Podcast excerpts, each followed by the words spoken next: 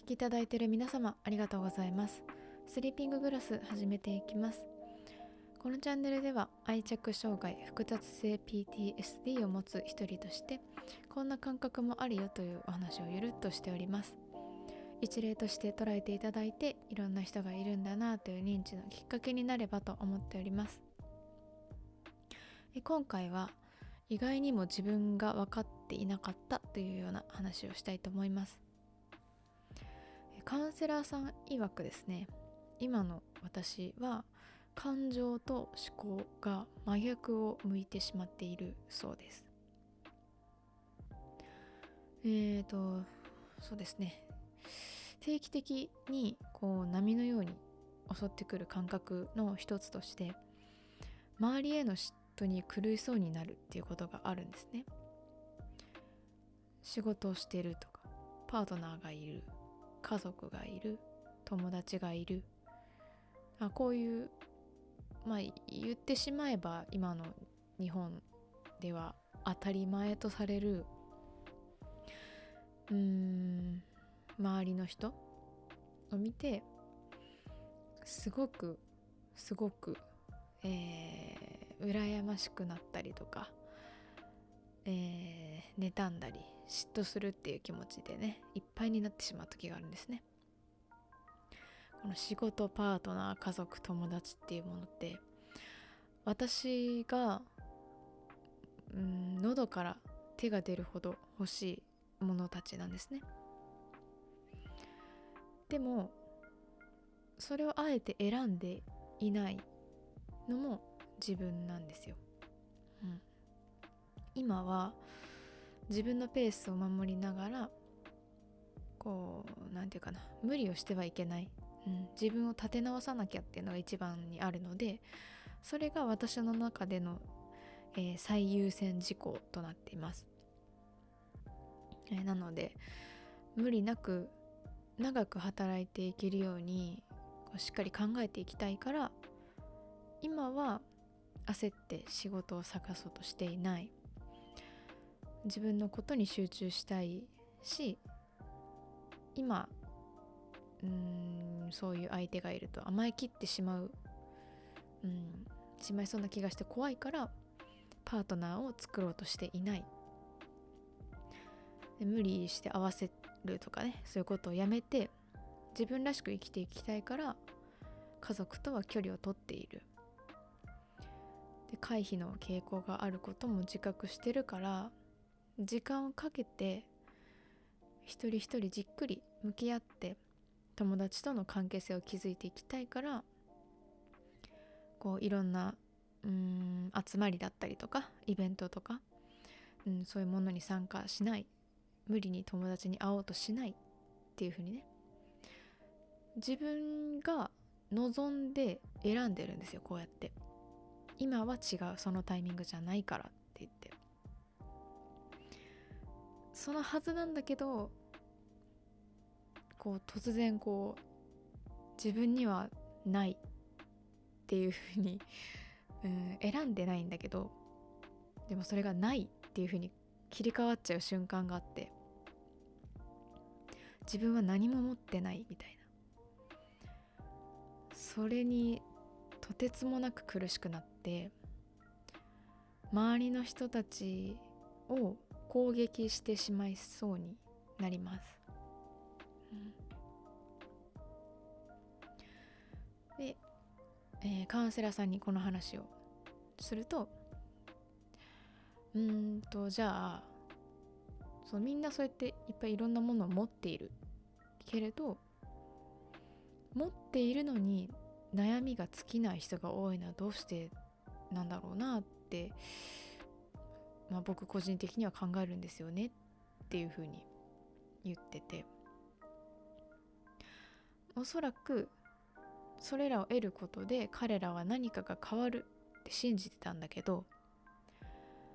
でも実際には自分は変わってないから何かを得たとしてもでもその根本が変わってないから悩みが解消することもないっていう悩み続けるっていうことなんじゃないかなっていうのを、えー、おっしゃってました。だから逆にこう自分が一番これがあればもう満たされる。って感じるものは何なんだろうねって。そういうのを考えてみるのもいいと思うんだよねっていうふうに言っててね。でそれを言われてパッと出てきたのがと山小屋で一人で薪をくべてこう暖を取ってる自分の姿がこう即座に浮かんできたんですよ。最近よく考えるんですよねそういう生活がしたいなとか自然の中にいるのが好きっていうのもあるしそのイメージをした時に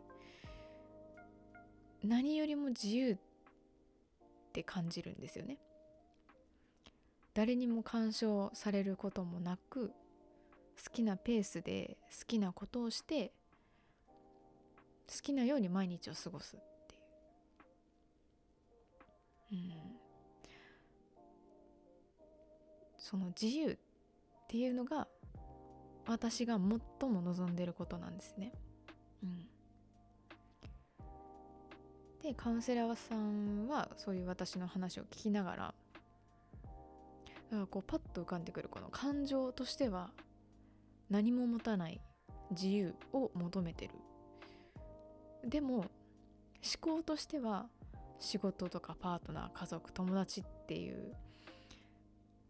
ある種自由を奪っていくようなものを得なければならないって思ってるんじゃないかってこう考察してくれたんですよね。自由を求めてるっていう感情とそれに対して思考は真逆を向いてる、うん、これも持たなきゃあれも持たなきゃ。うんその思考と感情のズレが苦しいんじゃないかなって。うん。言われて納得ですよね。本当に納得。でこの、ね、思考はどっから来るのかっていうとやっぱり親の影響みたいですね。こう直接言われたことはないけど私の親はおそらくまあそういう分かりやすい幸せの形っていうのを望んでるんだろうなと思うんですよ。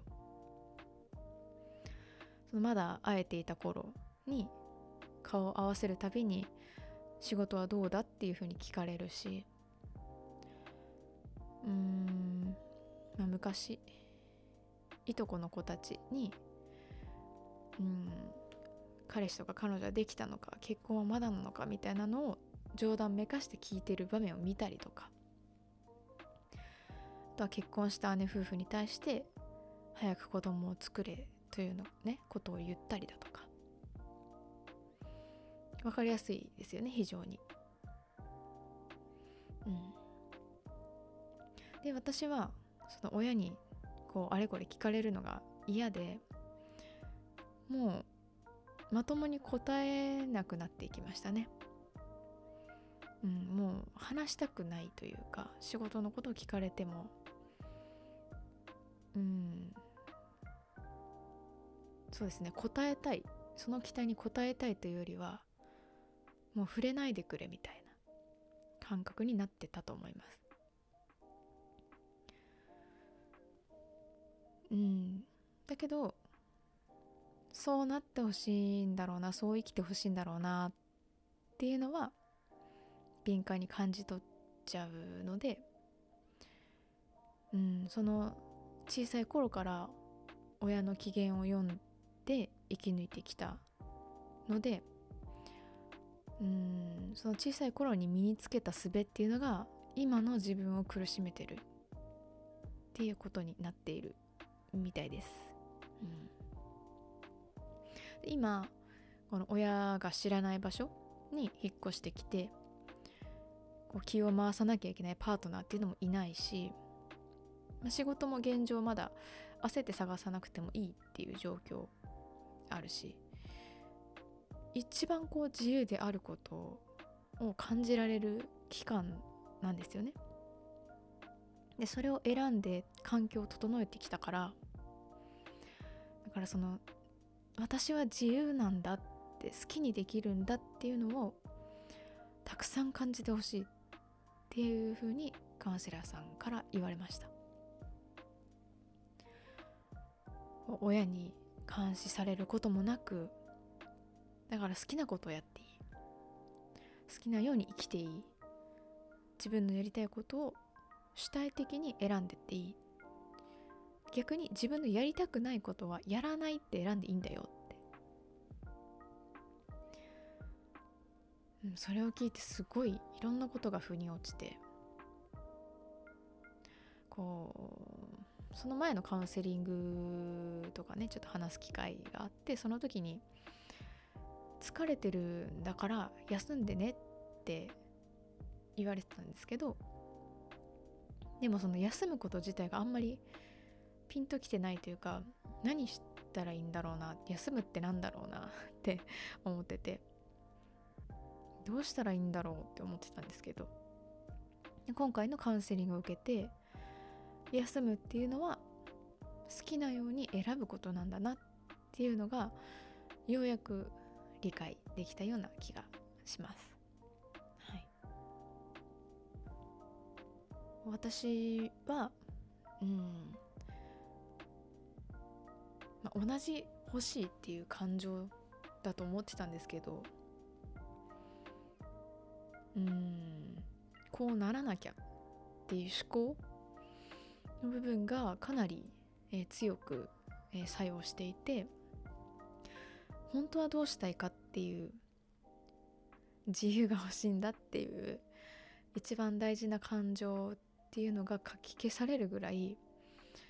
うんその親元にいた時の影響って強いんだなって思うし自分でも気づけないぐらいなので本当によく自分を観察していかなきゃいけないんだなっていうのをね感じました。はい、ということで、えー、今回は、えー、感情と思考の話ですね以外にも自分が分かっていなかったという話をさせていただきました。最後まで聞いてくださった方ありがとうございます。今回はこの辺で終わりにしたいと思います。じゃあまたね。